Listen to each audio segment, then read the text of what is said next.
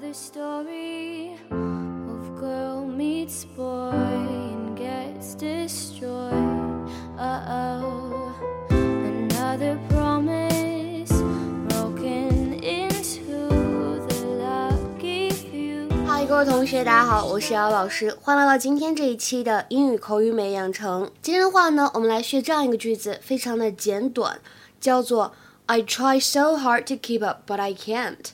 I try so hard to keep up, but I can't. I try so hard to keep up, but I can't. I try so hard to keep up, but I can't. I try so hard to keep up, but I can't. 整句话呢，在朗读过程当中有非常多需要注意的发音技巧。首先呢，第一个 hard 和 to 碰到一起的时候呢，有一个完全失去爆破的现象。 I try so hard to，这个地方就会觉得 hard 末尾的这个的没有读出来，只做了口型。Keep up 可以连读，会变成 keep up，keep up。那末尾的话呢，but 和 I 可以连读，而且呢，如果大家是练美音的话，当中还有美音浊化的现象。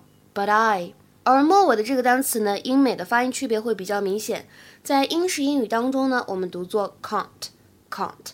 美式英语当中呢，我们读作 can't can't，所以区别是非常大的。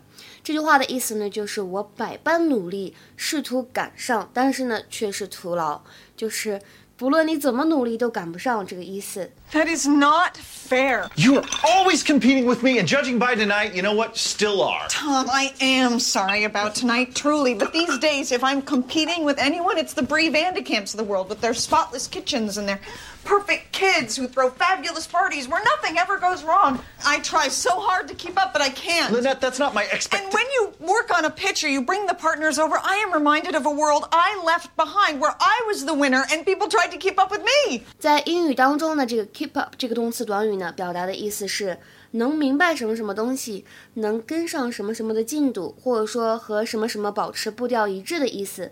我们来看一下下面这两个例句。第一个 ，I read the papers to keep up with what's happening in the outside world。我读报纸呢，是为了跟上外面世界的步伐，不掉队。I read the papers to keep up with what's happening in the outside world。那再比如说看第二句话。Penny tended to work through her lunch hour in an effort to keep up with her work. Penny tended to work through her lunch hour in an effort to keep up with her work. Penny 用午餐的时间呢处理工作，为了怎么样呢，尽早把工作的进度赶上。 今天的话呢，请同学们来尝试翻译一下下面这个句子，并留言在文章的留言区。The union called the strike to press for wage increases, which keep up with inflation. The union called the strike to press for wage increases, which keep up with inflation. 对了，我的视频直播的发音音标的课程呢，将会在十月十一号正式开课。现在呢，还有最后的三个名额，全程呢都是视频直播互动的。课后呢，也可以一直进行视频回顾。那大家如果对这个课程感兴趣的话呢，一定要及时联系我哟。OK，今天的节目呢，我们就先讲到这里了。See you guys next time，我们下期节目再会，拜拜。